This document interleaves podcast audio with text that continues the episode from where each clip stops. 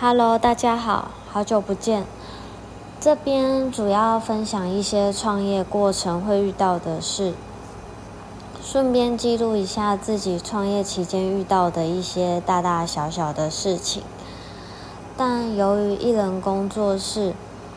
就是比较忙碌，那除了订单以外，就是要做的事情比较多，然后有一些事情都要处理。所以这边不会定期的每周更新，就是有空的时候我才会录音，然后才会更新。那今天要来聊一下厂商，像社会都是比较现实的，很多事就真的需要等比较强大的之后才有办法去做改变，但未强大前都是一些。必经的比较难熬的过程。那像我们是小工作室，那也没有店面。那位置的话也比较偏僻。那像一些厂商啊、司机，他们都没有跑这条线路。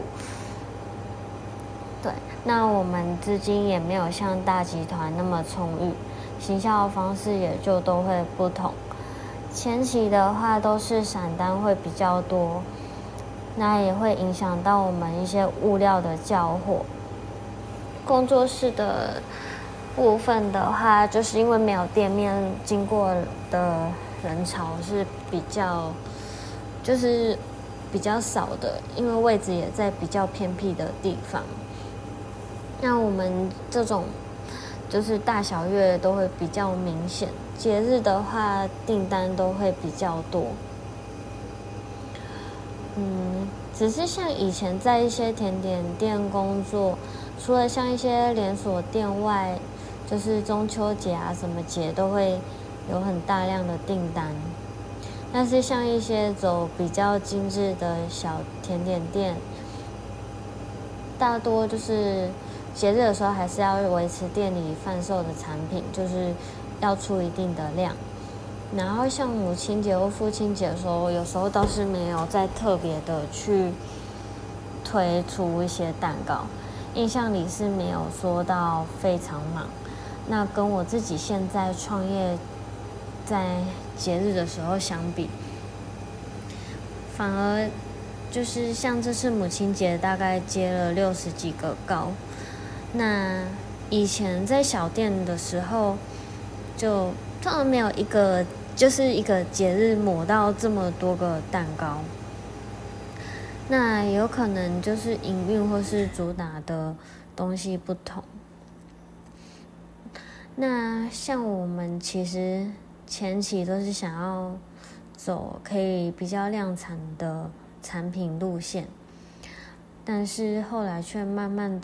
的走到了克制蛋糕路线，就是走比较精致的克制化。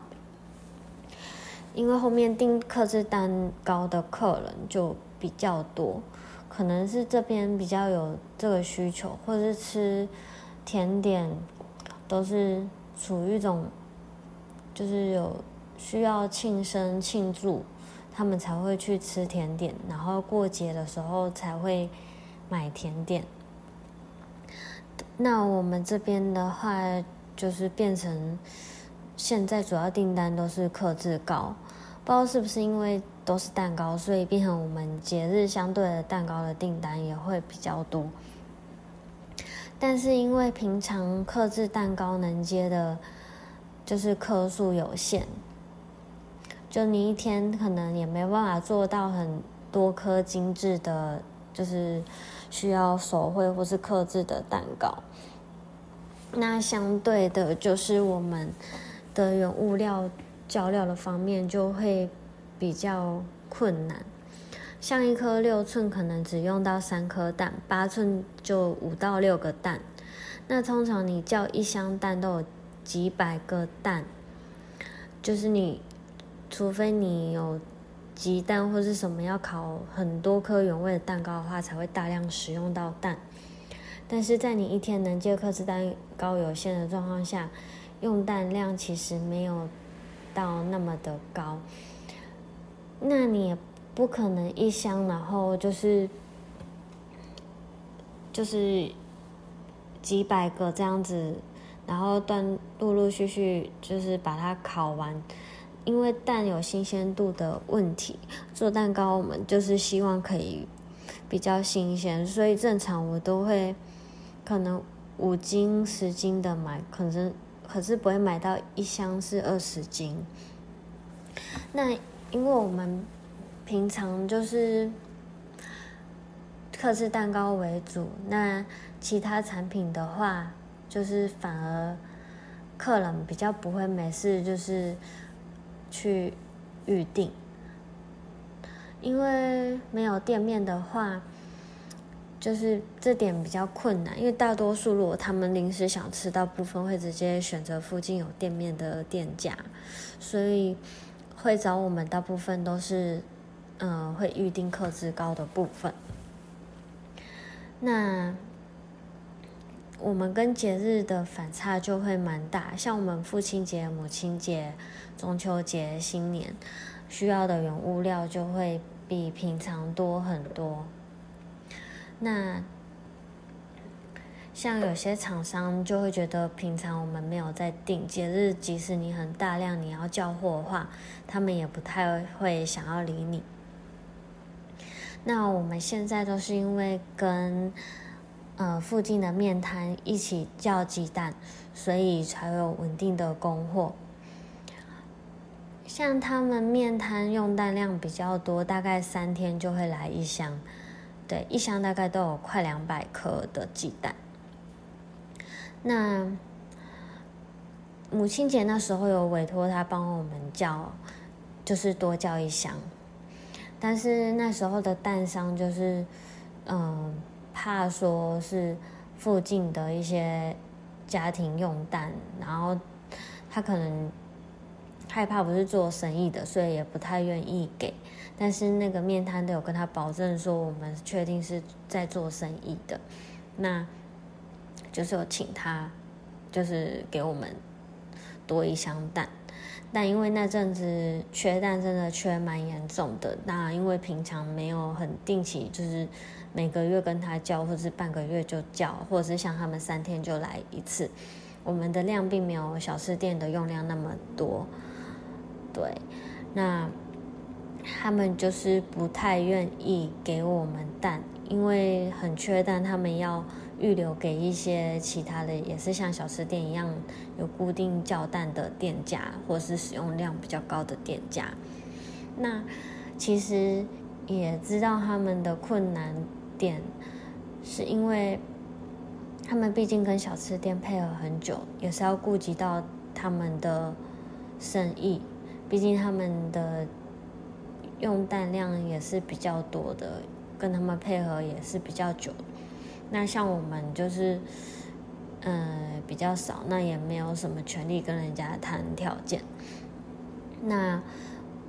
就是因为面摊跟我们比较熟，他在那边也用了叫那间蛋上也三四十年了，所以他是用他的信用保证，然后就每次叫的时候都多叫给我们使用，或是他有多叫我们，就是以蛋上的批发价格再去。跟他们散买，因为如果你自己去其他超市或什么散买的话，其实真的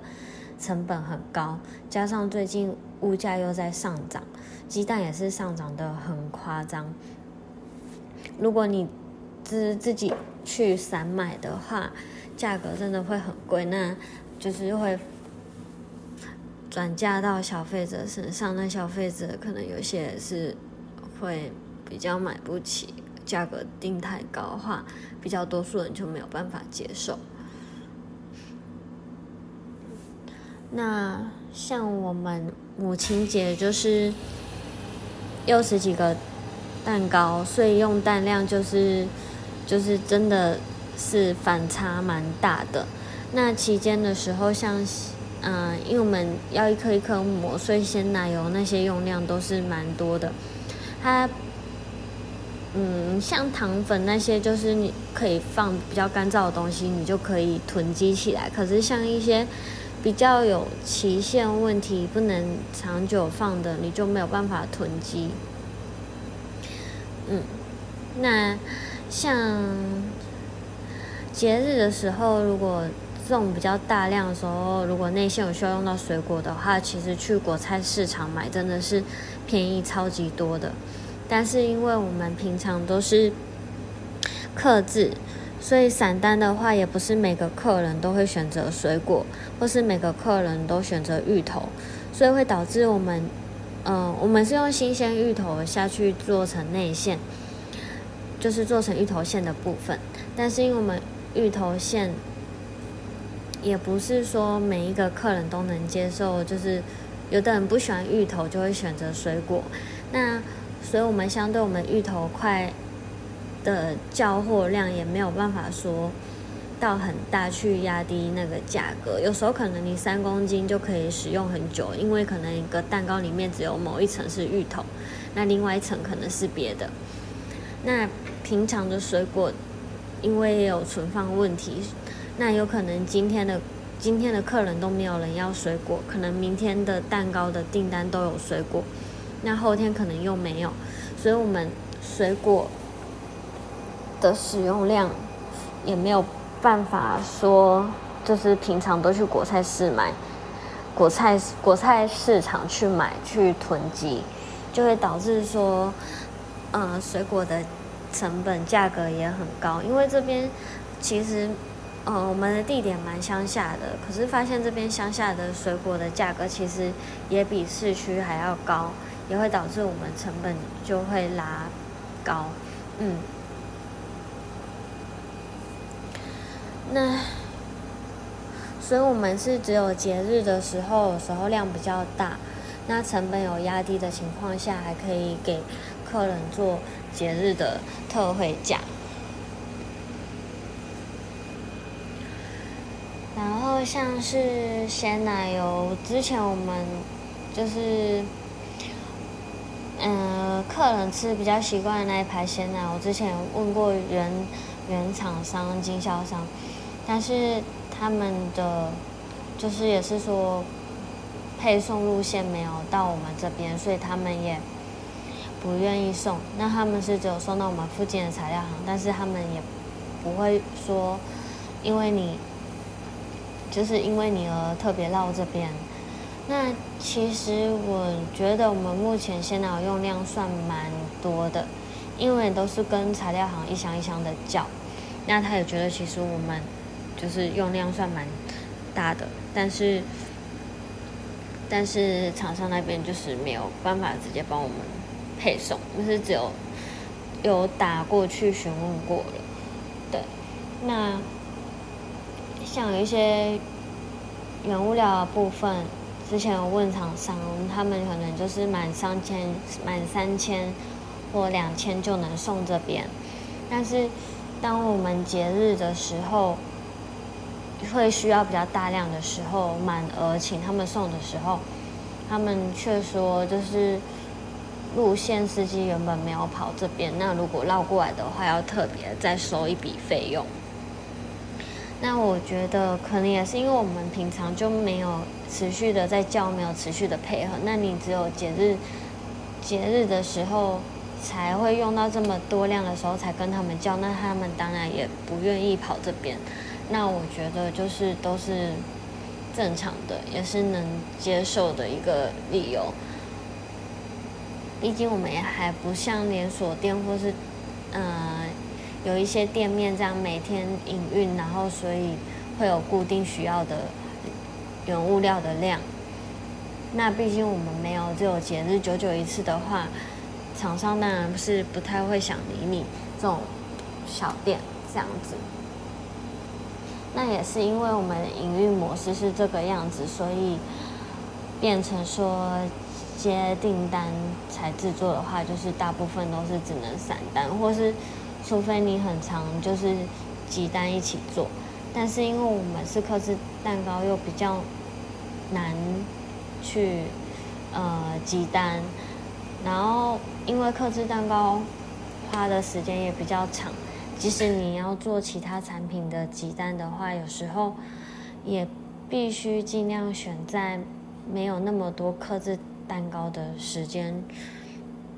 去做鸡蛋，因为目前也只有一个人，所以要备的东西会比较多，那时间上也比较有限。然后，因为克制糕就是已经要花蛮多的心力，然后去构想，然后去去制作。所以只能尽量挑选比较有空档的时间去做其他产品的集单，但是因为我们都是新鲜制作产品，也不能放很久。那集单又会有限制，就是取货的时间大概只能拿几天。那我们这附近他们有些就是能取货的时间就是都不一样，有些人只能下班后，有些人只就是只有假日，那就会导致每个人能取货的时间都不同，所以规定在同一天或是哪几天的话，也不一定刚好就是客人都 OK，就会有一些实行上的困难。这边就是要总结一下，就是关于厂商这边的部分，就真的是要等到您非常非常稳定的时候，才有办法，就是嗯每个月大量的进货。那以现在通常中前期的话，就是。除了散单比较难做，然后物料比较难定，那你克制蛋糕用量少，然后又节日大小月的问题，也会导致平常成本比较难降低的问题。那工作室其实也有一些可能，呃，比开店面比较优势的地方。很像是地点，可以就是不一定要人潮比较多，因为可能采预定或是宅配的方式，那可能可以省一些租金啊。但是，一些相关的一些维修成本，还有，呃，就像是，嗯，母亲节那时候。嗯，快要母亲节的时候，就是冰箱的马达就是坏掉，然后要维修。然后母亲节过后之后，热水器然后出现问题，然后磅秤也坏掉，就是有很多就是设备维修的一些费用啊，就这些也都是要去细算，然后去去平衡那个营收的部分。所以，不管是经营店面还是经营工作室，其实都会有一些，呃，因为不同的经营方式会有遇到不同的问题，然后以及行销的方式跟制作流程都会有有一些不同。